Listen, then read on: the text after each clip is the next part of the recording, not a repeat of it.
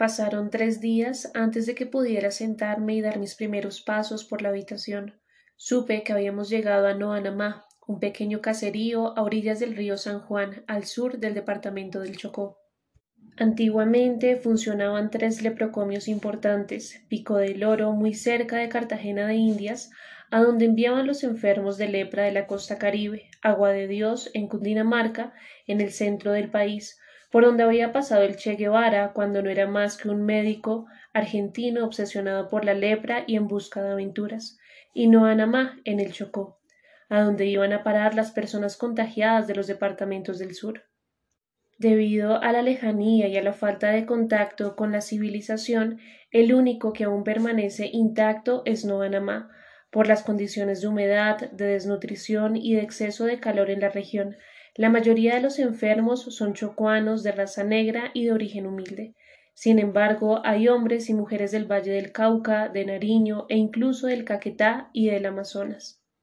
Una vez al mes llega una lancha con correo y arroja una tula cargada de cartas y paquetes para los enfermos. Los encargados de la embarcación no ponen ni un pie en tierra.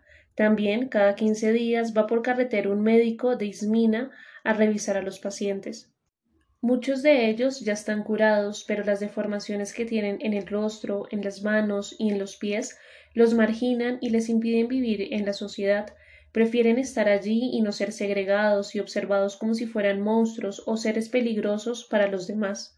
Una de las chozas se utiliza como iglesia y ante la ausencia de un sacerdote, lo que hacen en las horas de la noche es leer un fragmento de la Biblia y comentarlo entre los asistentes. Luego oran en grupo y piden por el bienestar y la buena salud de sus familiares.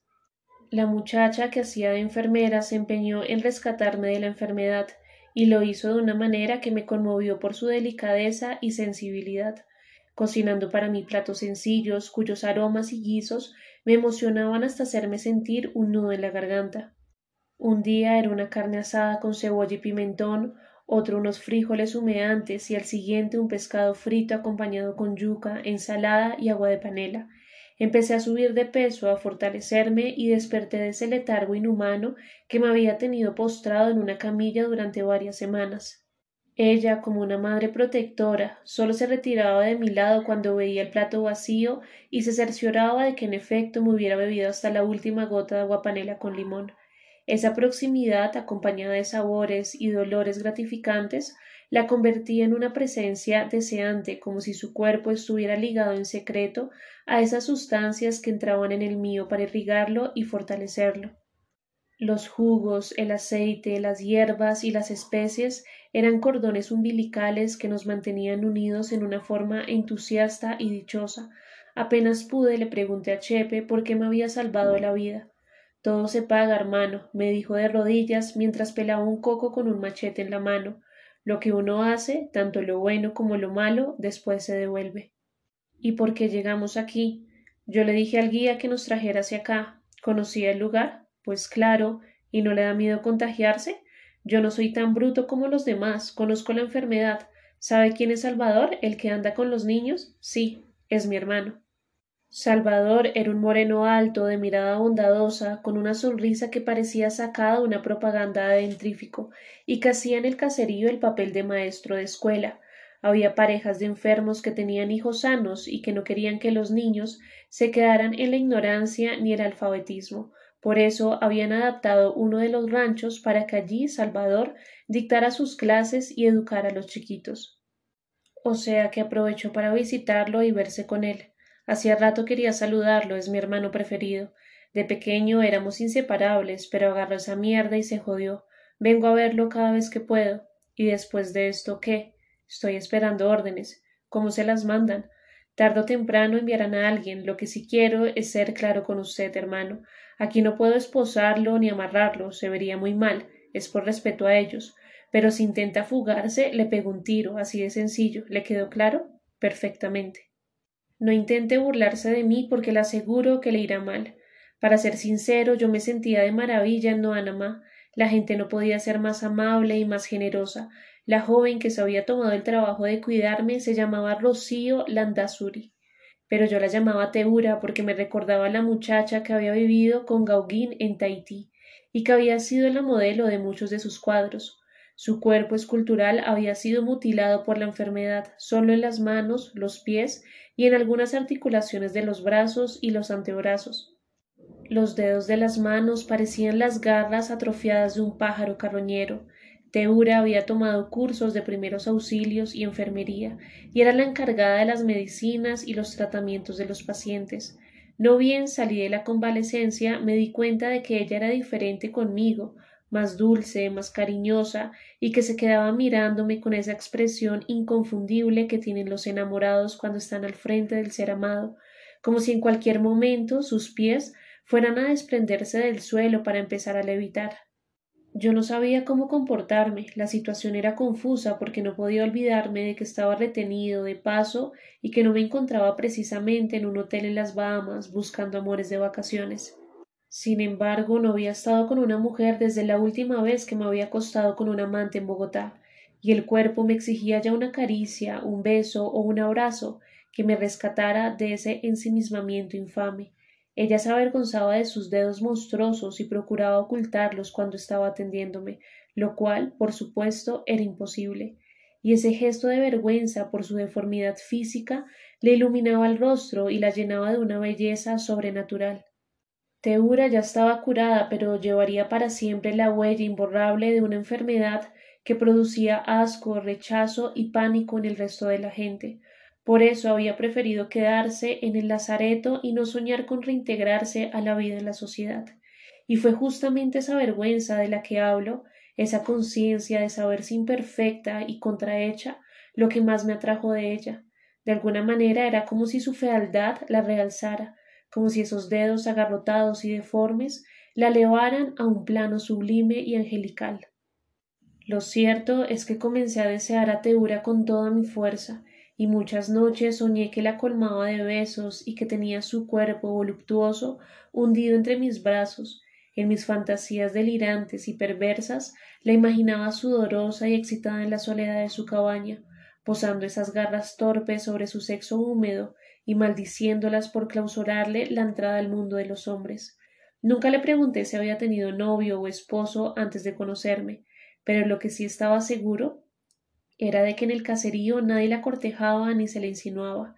Ella no intimaba con los demás enfermos y su trato con ellos era amable pero distante, de compañera de infortunio que prestaba un servicio y nada más.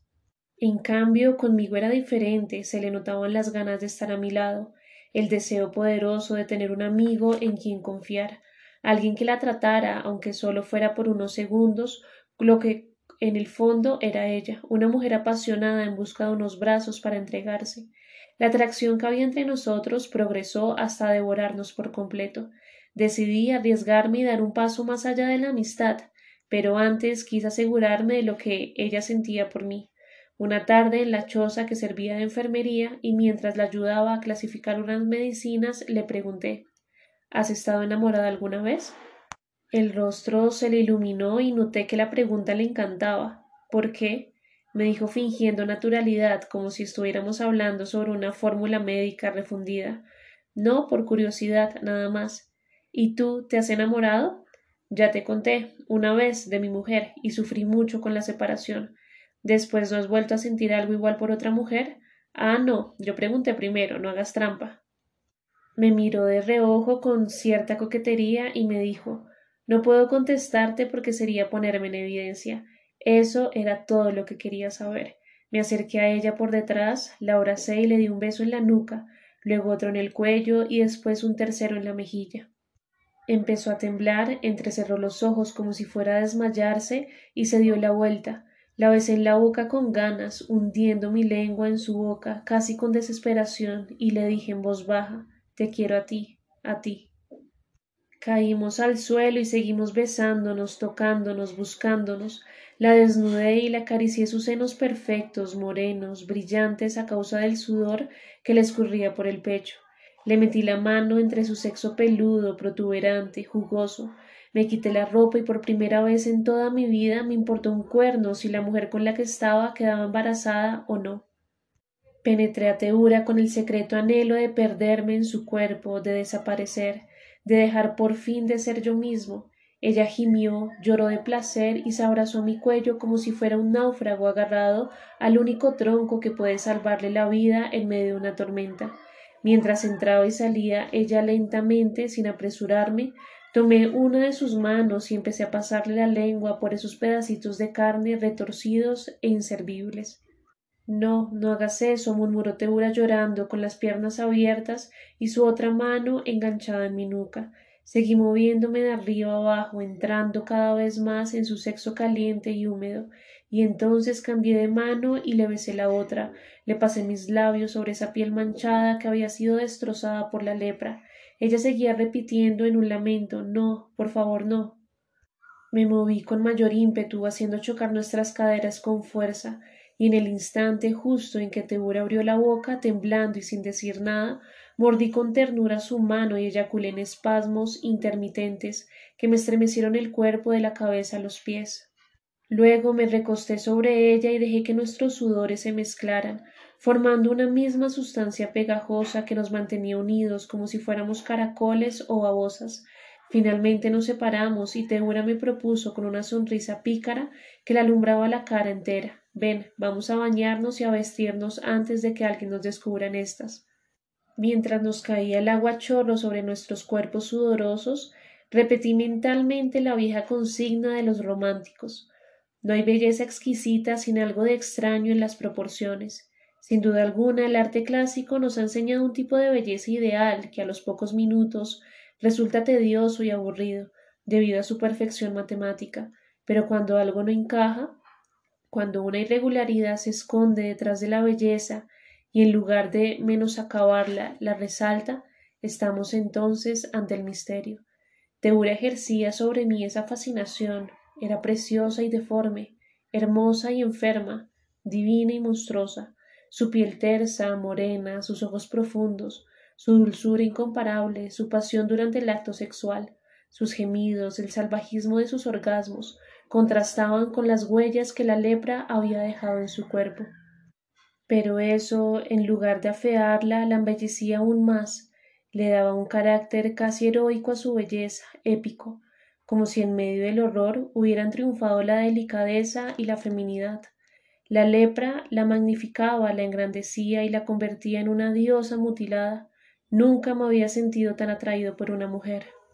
De ahí en adelante recuerdo mi relación con Teura como el mejor episodio de mi vida el más alentador, el más honesto, el más diáfano. Le pedí permiso a Chepe para trasladarme a la cabaña de ella y le prometí que no me fugaría. De todos modos, uno de nosotros hará guardia fuera, por si acaso, me advirtió él sin agresividad, entendiendo lo que estaba ocurriendo entre Teura y yo. En una de nuestras primeras noches como pareja formal, ella se sentó en el lecho de lianas trenzadas y hojas secas y me dijo ¿Tú eres consciente de que no estamos planificando? Claro, ¿y no te importa? No te entiendo. ¿Sabes que puedo quedar embarazada? No soy un niño, Teura, claro que lo sé. Pero tú estás sano, puedes hacer un hogar con una mujer normal en cualquier otra parte. Yo no quiero una mujer normal, te quiero a ti. Y cuando te marches, tarde o temprano me soltarán, no hay cargos contra mí. No me mientas, Gerardo, por favor, no me vayas a hacer daño. Regresaré, estoy segura, Teura, volveré por ti. Ven, abrázame, tócame y volvíamos a entrelazarnos a practicar nuestros ritos lúbricos para conjurar una soledad que nos había perseguido a lo largo de nuestro pasado. Me dediqué a amarla, a estar pendiente de ella, a disfrutar de su presencia, a fortalecer los lazos de nuestra amistad y nuestro afecto sin límites. Hacíamos el amor con frenesí, agotando nuestro deseo, fundiéndonos en una sola materia que nos llenaba de dulzura y de dicha. La gente del caserío nos gastaba bromas simpáticas, nos preguntaban que cuándo sería la boda y en términos generales estaba contenta con el amor espontáneo que había nacido entre los dos. Como yo le había cambiado el nombre y en todas partes contaba la historia de Gauguin en Tahití, nos llamaban el pintor y su modelo. ¿Y no estaba acaso el mito de Gauguin más vigente que nunca? Si en el siglo XIX muchos artistas primitivistas habían buscado culturas lejanas a la decadencia occidental, cien años después, a finales del siglo XX, esa actitud era incluso más válida que antes, porque después de guerras mundiales, de los campos de concentración, de la bomba atómica, del consumismo, del reinado de la publicidad, del embrutecimiento general frente a la banalidad televisiva y de las conductas y los gustos cada vez más masificados, escapar a otras culturas se volvía no solo una acción necesaria, sino admirable. Quedarse en medio de ciudades hostiles, conviviendo al lado de multitudes anónimas y agresivas, aplastado por un empleo miserable y deprimido constantemente por la rutina inhumana de la vida contemporánea. ¿Qué de bueno había en eso? ¿Por qué permanecer en semejante infierno? No, lo que valía la pena y lo que aún era legítimo era escapar, buscar una salida, apartarse de las grandes masas y de sus costumbres alienantes e hipócritas. Por unos minutos pensé en Gauguin enfermo de la piel, sifilítico y medio ciego pintando esos cuadros magníficos, perdido en los mares del sur, entre indígenas maoríes que se fueron convirtiendo en su única familia, y maldiciendo a esos artisoides franceses que se habían quedado allá posando de intelectuales y cultos en los salones parisinos, hundidos hasta el cuello en una civilización que ya pestaba y que estaba preparando el gran baño de sangre que sería el siglo por venir. Pensé también en Rimbaud, recorriendo el Sahara medio cojo con su caravana, transportando mercancías a través del desierto, convertido en próspero comerciante y alejado por completo de esos escritores que se pasan media vida haciendo alarde de lo que leen con un vaso de whisky en la mano. Y por último me llegó la imagen de Artaud entre los tarumaras buscando esa realidad sagrada que nuestra cultura perdió en el camino hace mucho tiempo y sin darse cuenta siquiera. Sí, salirse de las coordenadas establecidas seguía siendo un movimiento inteligente, ¿por qué no? Quizá de lo que se trataba era de convertirse en la oveja descarriada y descubrir que el problema no era uno, sino el rebaño. Además, una idea me perseguía sin descanso. Desde la perspectiva de la biología, la adaptación era una virtud, casi una necesidad ineludible para la supervivencia de toda especie. El individuo que lograba adaptarse sobrevivía y les daba la oportunidad a sus descendientes de que llegaran al mundo pero desde una perspectiva más profunda había algo cobarde en la adaptación, un toque de bajeza y de falta de imaginación, casi de invisibilidad insoportable. Si la premisa biológica era los más capaces se adaptan y sobreviven, en el terreno del pensamiento sucedía exactamente lo contrario. Los más brillantes son desadaptados y perecen. Hay un tipo de inteligencia normal, acartonada, obediente, que sigue las reglas y que por lo tanto alcanza buenas posiciones en la sociedad y grandes honores. Pero la inteligencia desmesurada que siempre va acompañada de una actitud anárquica, el verdadero genio vive la realidad como una camisa de fuerza, como un elemento incómodo y mal elaborado. El auténtico talento se siente fuera de lugar y no encaja en las reglas que los demás respetan e incluso veneran, razón por la cual el pensador siempre está buscando ir un poco más allá, siempre trasciende los límites, siempre está en proceso de desadaptación. Y entonces la premisa biológica se invierte, el que se adapta está muerto. ¿No había entonces en Gauguin, en Rimbaud o en Artaud un mensaje secreto, una misiva que nos indicaba un mapa, una ruta posible para escapar de la decadencia y el fracaso de nuestra cultura? ¿No estábamos en el límite, parados en el borde mismo del abismo?